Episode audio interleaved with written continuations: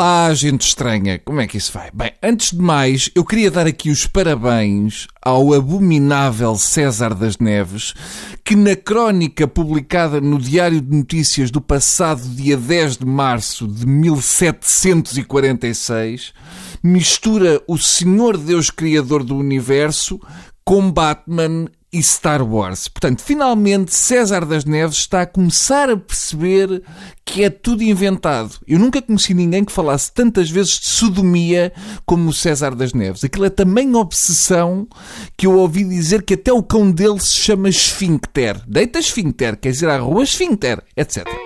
Bem, vamos ao trabalhinho. Se há coisa que me faz assim uma comichãozinha no céu da boca é ver a Assunção Esteves a gritar com o povo para abandonarem as galerias. A nossa Presidente da Assembleia acha que as pessoas saem por ela levantar a voz, como aos putos. Não, não, Assunção, não. As pessoas que estão a mandar vir só saem porque estão lá bófias a empurrá-los para a saída. Não tem nada a ver com a tua ridícula altivez. Portanto, não grites com as pessoas, Assunção. Só te fica mal levantar a voz de forma histérica porque se há coisa que eu adoro, são pessoas que acham que o cargo lhes dá a dignidade e assim sendo já não necessitam de a ter. Atenção, eu bem sei que as pessoas não podem estar aos berros nas galerias ainda que estejam a dizer verdades, mas eu acho mal que as empurrem para fora porque elas podiam fazer como o nosso Primeiro-Ministro e dizer que desconheciam o regulamento da Assembleia da República e continuar aos berros até o Jornal Público dar por isso.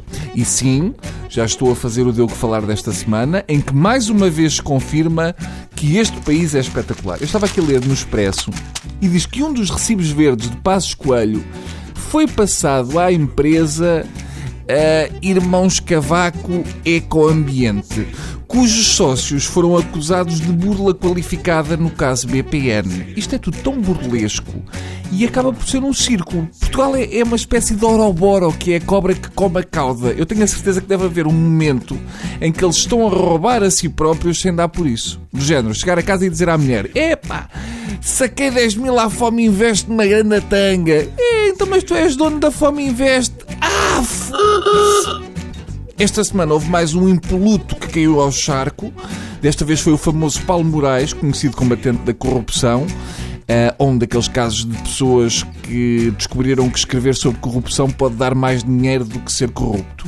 Depois de ter vindo dizer que tinha documentos que provavam que não era difícil perceber quem são os destinatários dos empréstimos concedidos pelo BES Angola, quando lhe pediram para fornecer as provas que ele disse que possuía, afinal eram só artigos de opinião escritos pelo próprio Paulo Moraes num jornal angolano. É, pá, que espetáculo. Portanto, Paulo Moraes documenta denúncias sobre o BES, citando-se a si mesmo. É, no fundo, a nova Margarida Rebelo Pinto. Isto é como se Paulo Moraes corrompesse Paulo Moraes. E eu ouvi dizer que o partido que ele ia fazer foi cancelado porque as 10 mil assinaturas eram todas do Paulo Moraes. É, pá, que desgosto tão grande. Depois disto, só falta descobrir que o Marinho e Pinto é lésbica. Enfim, até segunda.